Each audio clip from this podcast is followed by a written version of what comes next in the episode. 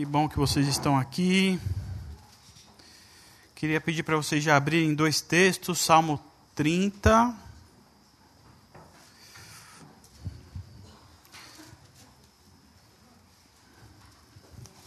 E 2 Coríntios, marca aí com o dedo, depois abre, abre no aplicativo aí, 2 Coríntios 4, 16. Então é Salmo 30 e 2 Coríntios 4. Vou começar com Salmo 30.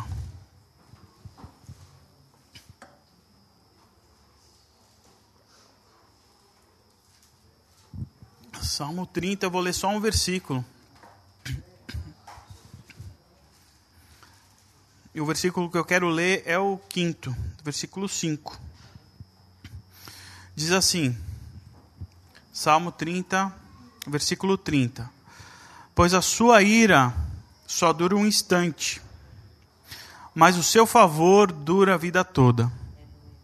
O choro pode persistir uma noite, mas de manhã irrompe alegria. Ou como diz a outra tradução, o choro pode durar uma noite, mas a alegria vem pela manhã. Agora vamos lá, 2 Coríntios 4. 16. 2 Coríntios 4, 16. Por isso, não desanimamos, embora exteriormente estejamos a desgastar-nos, interiormente estamos sendo renovados dia após dia, pois os nossos sofrimentos, leves e momentâneos, estão produzindo para nós uma glória eterna que pesa mais do que todos eles. Assim, fixamos os olhos não naquilo que se vê, mas no que não se vê, pois o que se vê é transitório, mas o que não se vê é eterno. Amém? Vamos orar mais uma vez.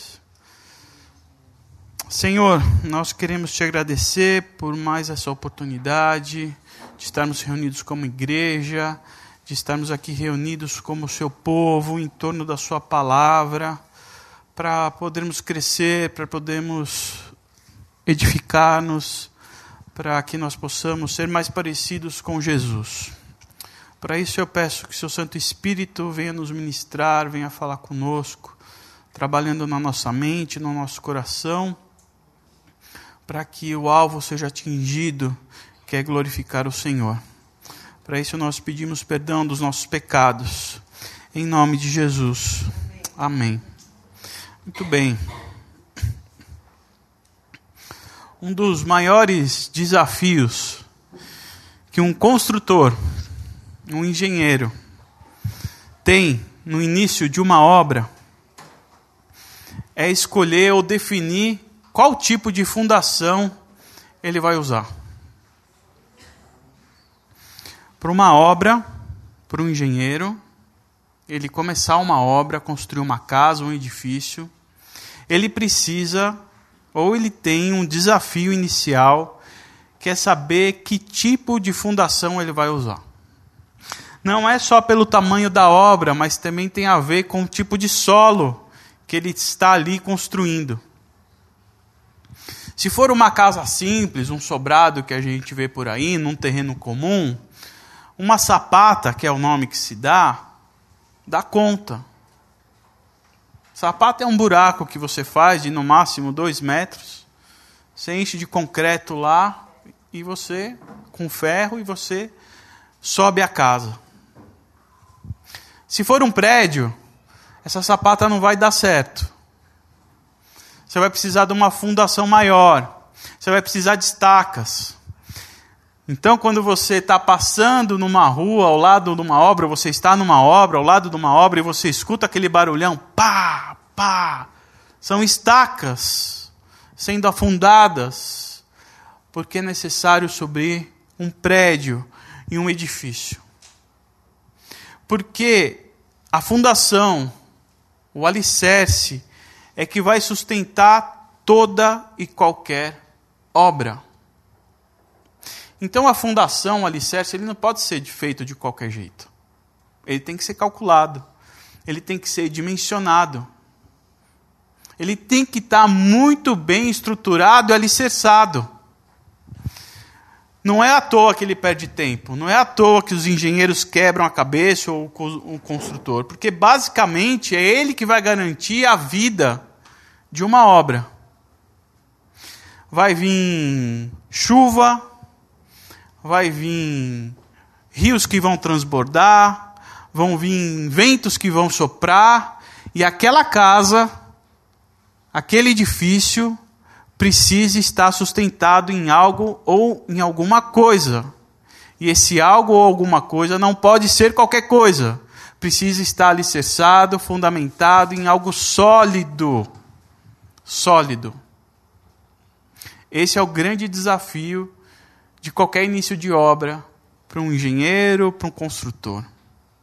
Essa é uma grande preocupação dos engenheiros ele precisa construir uma casa, um edifício onde tenham bases sólidas e firmes para que os intempéries da vida, chuva, que vão cair. Porque chuva cai, né? Os ventos que sopram, os rios que transbordam, precisam estar ali, seguros.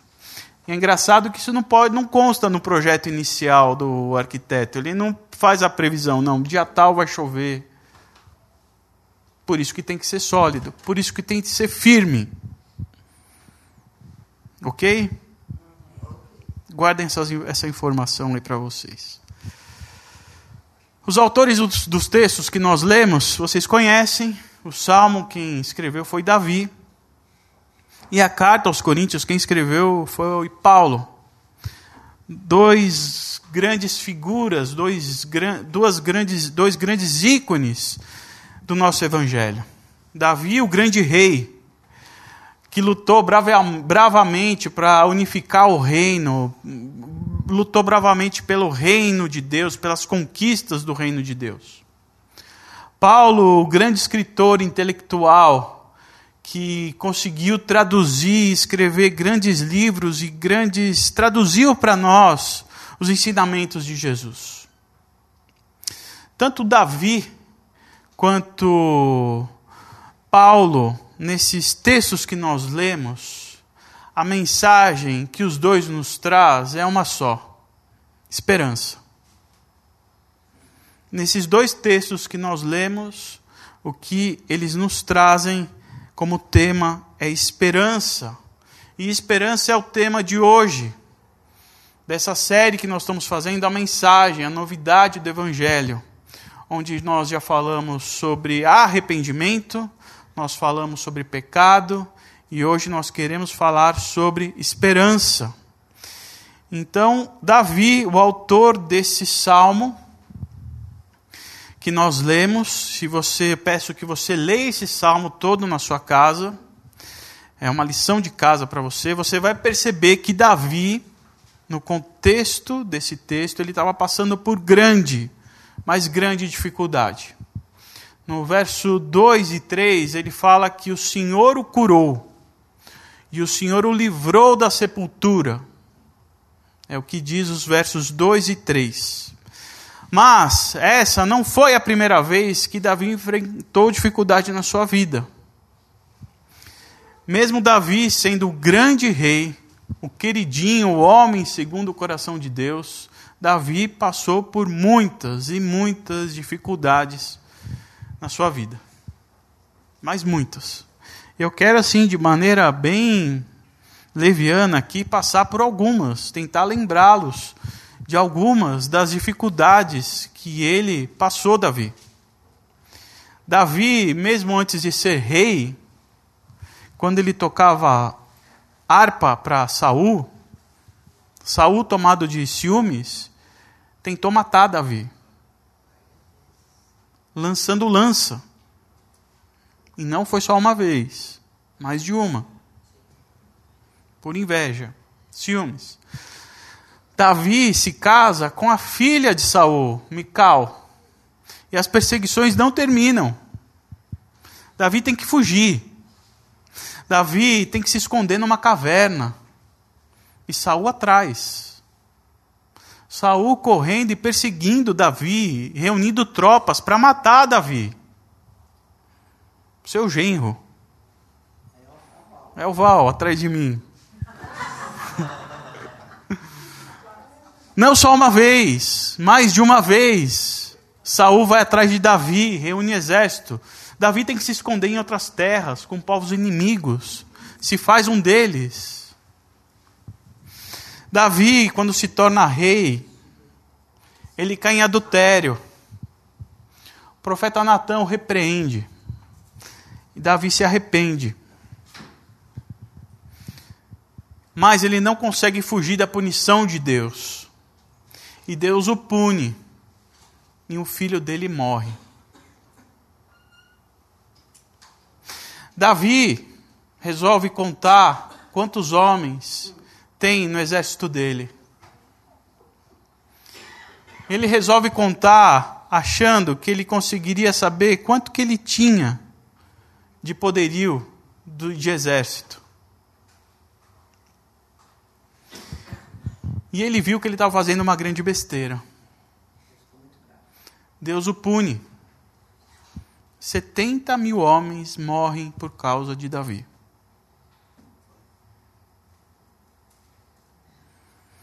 Essas são só algumas das dificuldades que Davi passou pela vida. E passar por dificuldades não era só uma exclusividade de Davi, porque Paulo também passou por dificuldades. Paulo tinha nome de Saulo, um fariseu, um mestre da lei de Moisés o grande guardião da lei de Moisés. Tão guardião que quando veio o cristianismo, Jesus começou a falar, ele viu a religião de Moisés ameaçada, ele começou a perseguir e a matar cristãos. Mas um dia, a caminho de Damasco, as escamas caíram dos seus olhos. E de Saulo ele passou a ser Paulo de perseguidor dos cristãos, ele passou a ser embaixador do Evangelho. O grande proclamador das boas novas.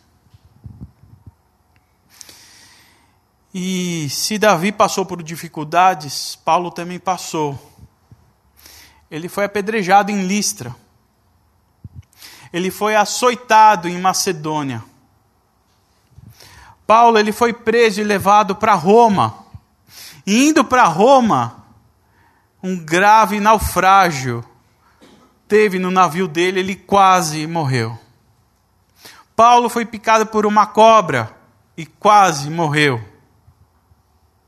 Paulo foi preso e morto, decapitado, por causa do Evangelho, por causa das boas novas. E certamente ele passou por muito, mas muito mais coisas.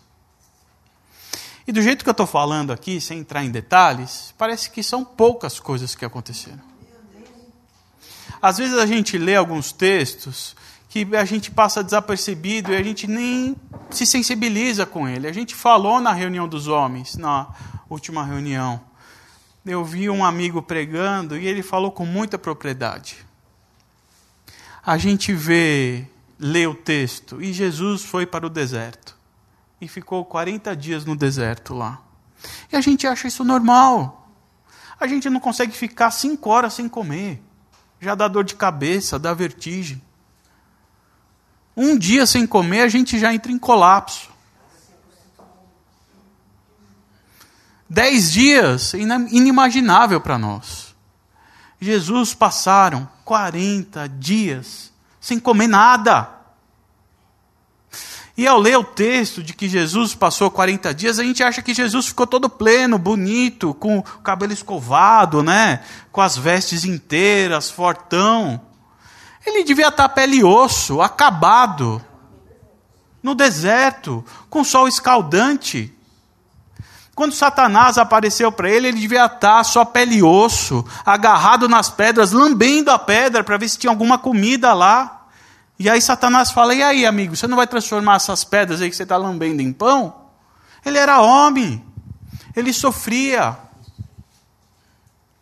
E a gente acha que essas dificuldades, está tudo bem, é tudo normal, foi Jesus que passou, foi Paulo que passou, foi Davi que passou. Imagine você, imagine eu ou você, tendo que passar por isso. Alguém lançando uma flecha e tentando te matar, não só uma vez, duas vezes. Alguém te perseguindo por aí, correndo atrás de você com um exército, querendo te matar. Imaginem isso. Imagine você perder um filho. Que desgraça que é. Uma coisa que você vai levar para o resto da sua vida. Ainda mais se você for o culpado por isso, que é no caso de Davi. Imagine você ser açoitado. Imagine ter na sua conta a morte de 70 mil homens. Não é pesado isso?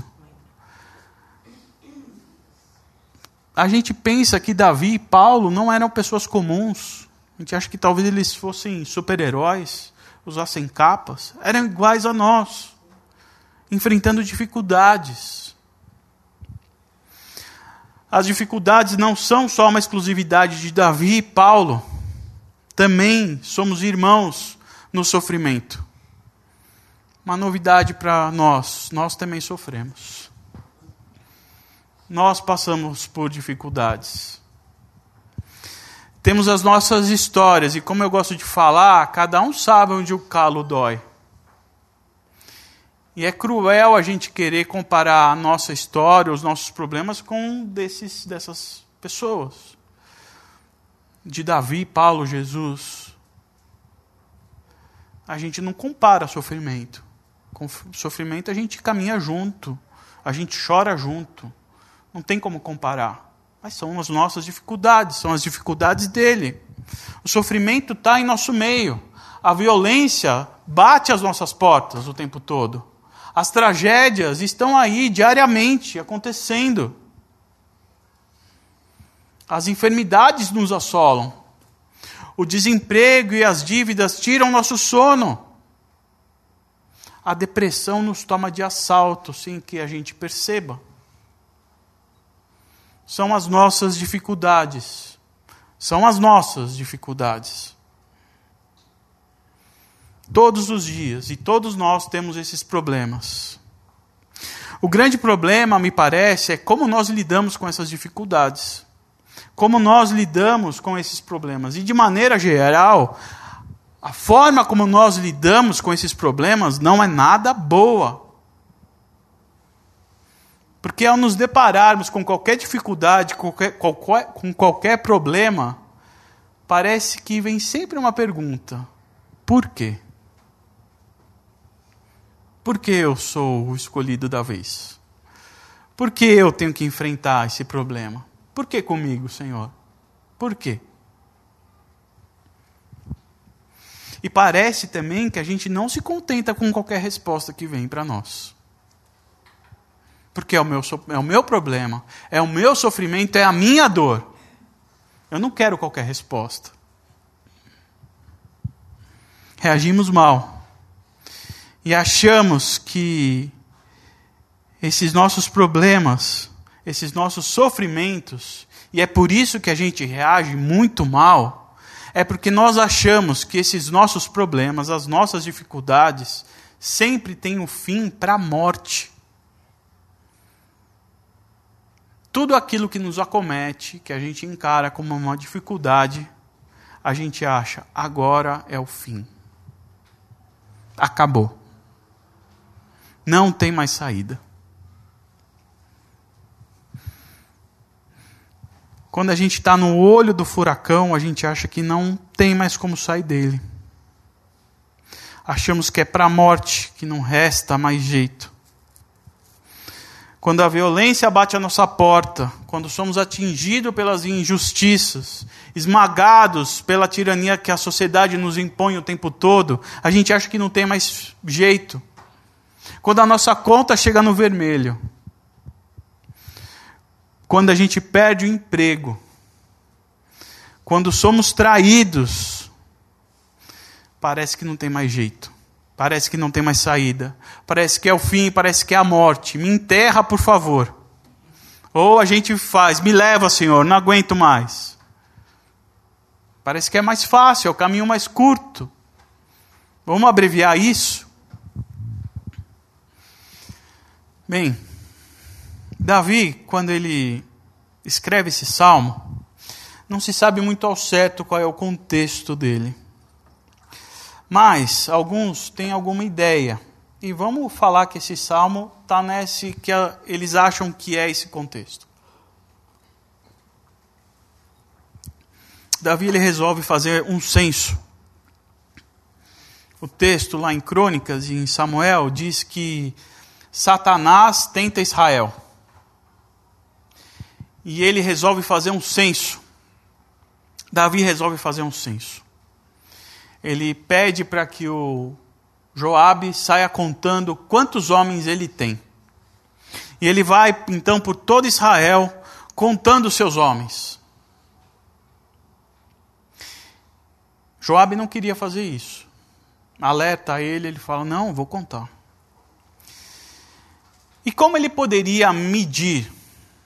Como ele poderia mensurar um exército que não é dele?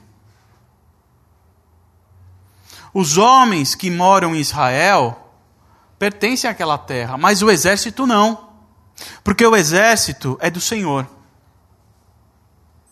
O poder, a força tá, estão nos braços daqueles homens, mas o poder está na mão de Deus. Isso é um pecado que Davi estava fazendo.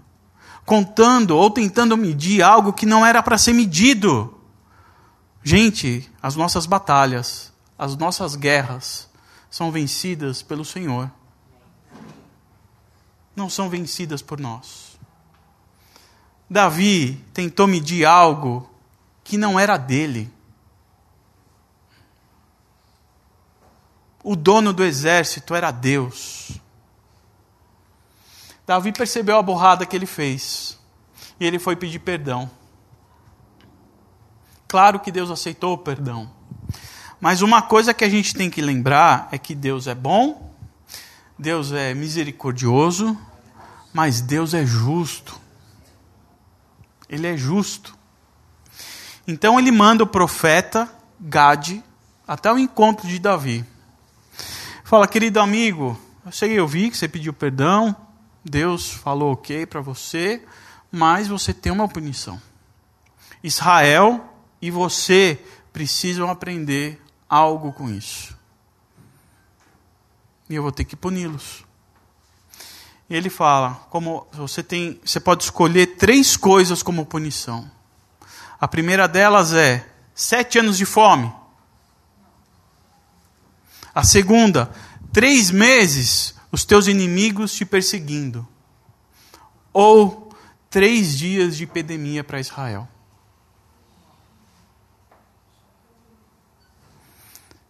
E Davi falou exatamente isso.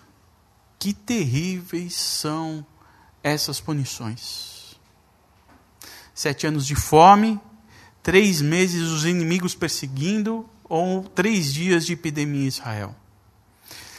Davi falou: Bem, são terríveis. Mas o meu Deus é misericordioso. E eu prefiro estar na mão do meu Deus do que na mão dos homens. Então eu vou ficar com três dias de epidemia. E o anjo começou a passar por todo Israel. Por todo Israel. E 70 homens, 70 mil homens morreram. Quando chegou em Jerusalém, Deus falou: basta. Basta. E a espada cessou. Davi sabia o Deus que ele tinha. Deus justo, Deus bom e Deus misericordioso. E ele pôde, a plenos pulmões, falar: o choro pode durar uma noite, mas a alegria vem pela manhã. porque eles devem ter chorado muito. 70 mil homens morreram, mas ele se alegrou quando o anjo falou: aqui não. Foi um dia só, né?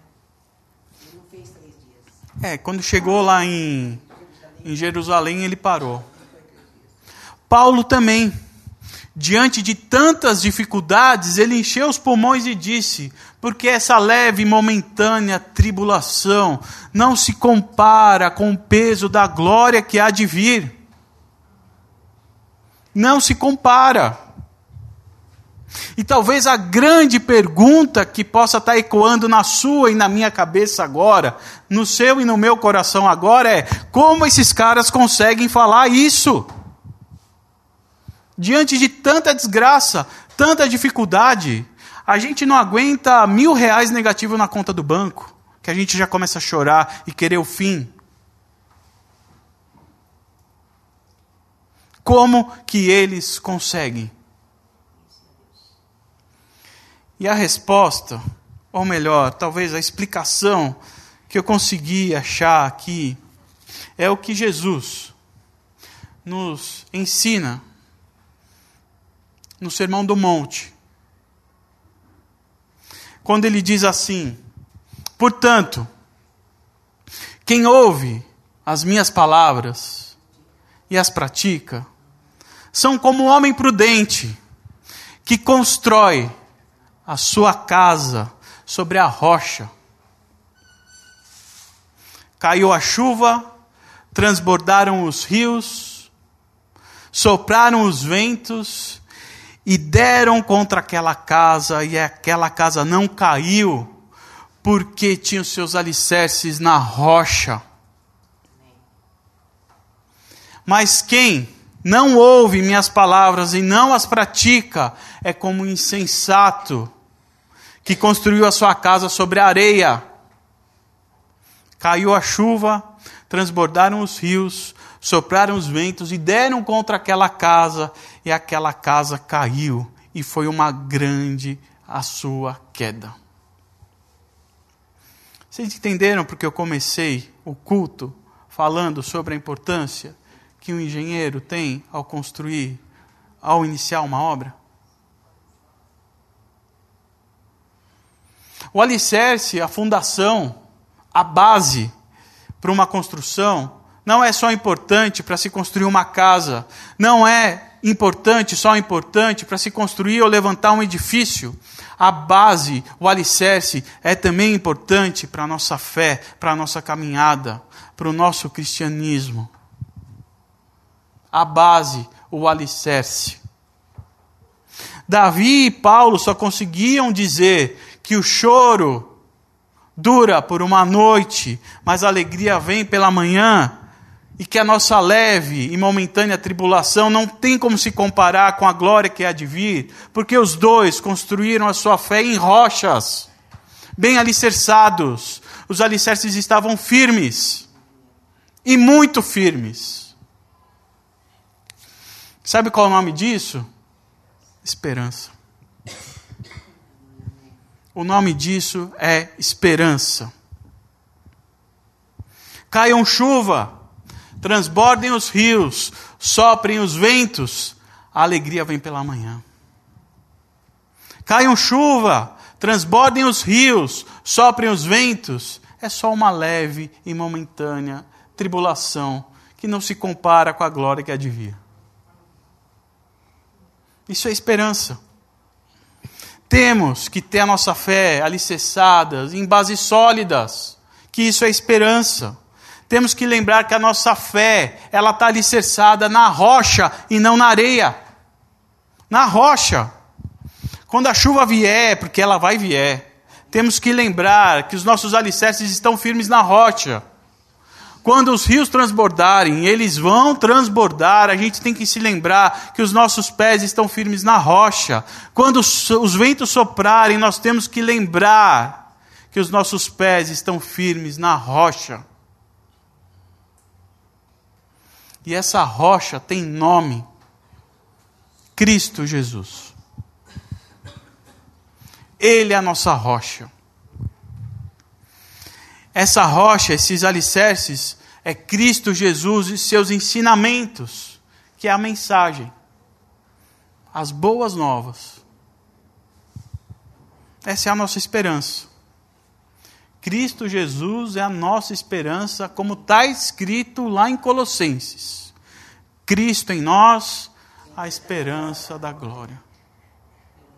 Cristo em nós, a esperança da glória. Sem é alicerce, chamado Jesus, sobre nós, o primeiro respingo, a primeira garoa, o primeiro sopro, o primeiro bu, a gente cai. O primeiro bu, a gente cai. Feitos, feitos crianças. Que se assustam com qualquer coisa. Que não entendem. Que não têm maturidade. Quando vivemos alicerçados por Cristo e por Sua palavra, a esperança viverá em nós viverá em nós. Nós que também somos uma edificação, nós que também somos uma casa, nós que também precisamos de firme alicerce, porque em nós está vivendo Deus. Nós somos casa de Deus. Nós precisamos desse alicerce porque Deus está em nós. Olha o que Paulo escreve lá em Efésios. Vocês são como um edifício e estão construídos sobre o alicerce que os apóstolos e os profetas colocaram. E a pedra fundamental desse edifício é o próprio Cristo Jesus. Ele mantém o edifício todo bem firme e faz com que cresça como um templo dedicado ao Senhor. Assim vocês também, unidos com Cristo, estão sendo construídos junto com os outros para se tornarem uma casa onde Deus vive por meio do seu Espírito. Olha que lindo isso.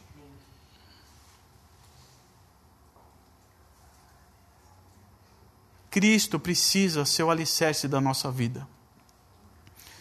Sem esse alicerce chamado Cristo, não há esperança não tem como ter esperança. Porque sem Cristo, o que a gente vai conseguir é pensamento positivo, autoajuda, feng shui, que mais? Aí coach, é, que mais? É, exercícios mentais, yoga, respiração. Acho que cada uma dessas coisas tem a sua parcela aí de que você pode aproveitar. Não estou menosprezando elas, tá? Elas devem ter coisas boas e devem ter, são coisas boas, mas elas não são os alicerces ela é o vidro fumê da, da construção, ela é a porta giratória, ela é o quarto amplo, ela é a jacuzzi da edificação, mas ela não é o alicerce. O alicerce ninguém vê. O alicerce ninguém vai olhar para ele. Ninguém, ah, deixa eu dar uma olhadinha no alicerce da sua casa. Ninguém vai ver isso. Todo mundo vai querer ver a cozinha, a lareira que você instalou, o banheiro se é bonito. Ninguém mostra o alicerce. Porque alicerce não é para se mostrar. Alicerce é para se sentir. Alicerce dá segurança. Se não, cai a casa. Vai construir a sua casa na areia, vê quanto tempo ela dura. Não dura. Primeira onda, ela cai. Então você pode estar tentando estar firme, quando, aí você vai enfrentar o dia a dia, o seu chefe, o trabalho, o desemprego, sem dinheiro na conta, enfermidade, ser ruim, porque você não está em Cristo. A nossa esperança é Cristo. E quando temos Jesus como nosso alicerce, como temos essa esperança vive em nós, passamos a viver de forma diferente. Passamos a viver de forma diferente. Pode cair a chuva, os rios podem transbordarem e eu vou estar firme.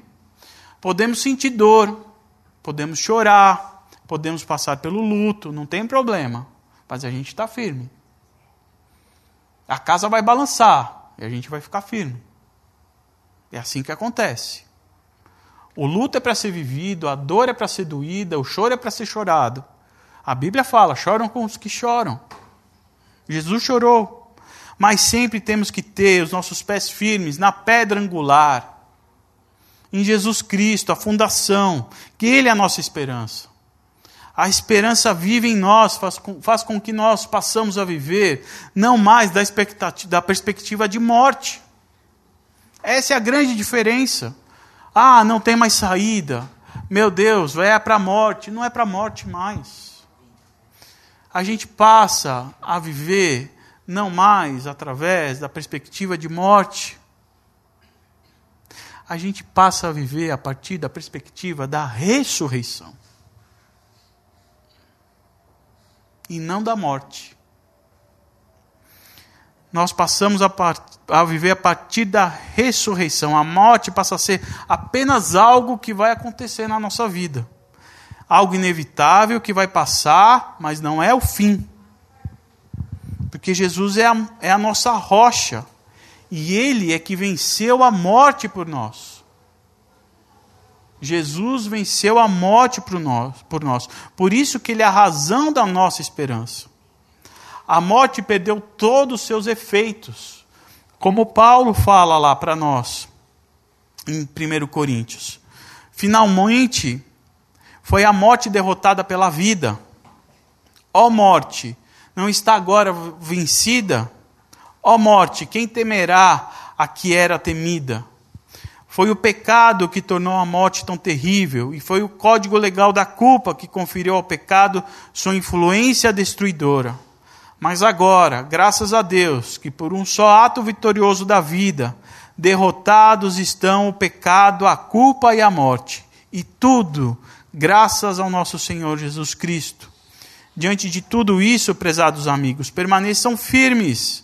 Força, nada de desânimo Dediquem-se inteiramente ao trabalho do Senhor, pois nada do que fazem para ele jamais será perda de tempo. Anotem aí, 1 Coríntios 15, de 55 a 58. 1 Coríntios 15, é os últimos versículos do capítulo. Isso, é, isso tem que estar vivo na nossa mente o tempo todo. Finalmente a morte foi vencida. Jesus venceu. O pecado que tornou a morte tão terrível, o código legal da culpa que conferiu ao pecado, da influência destruidora. Mas graças a Deus que por um só ato vitorioso da vida, derrotados estão o pecado, a culpa e a morte. E tudo graças ao nosso Senhor Jesus Cristo.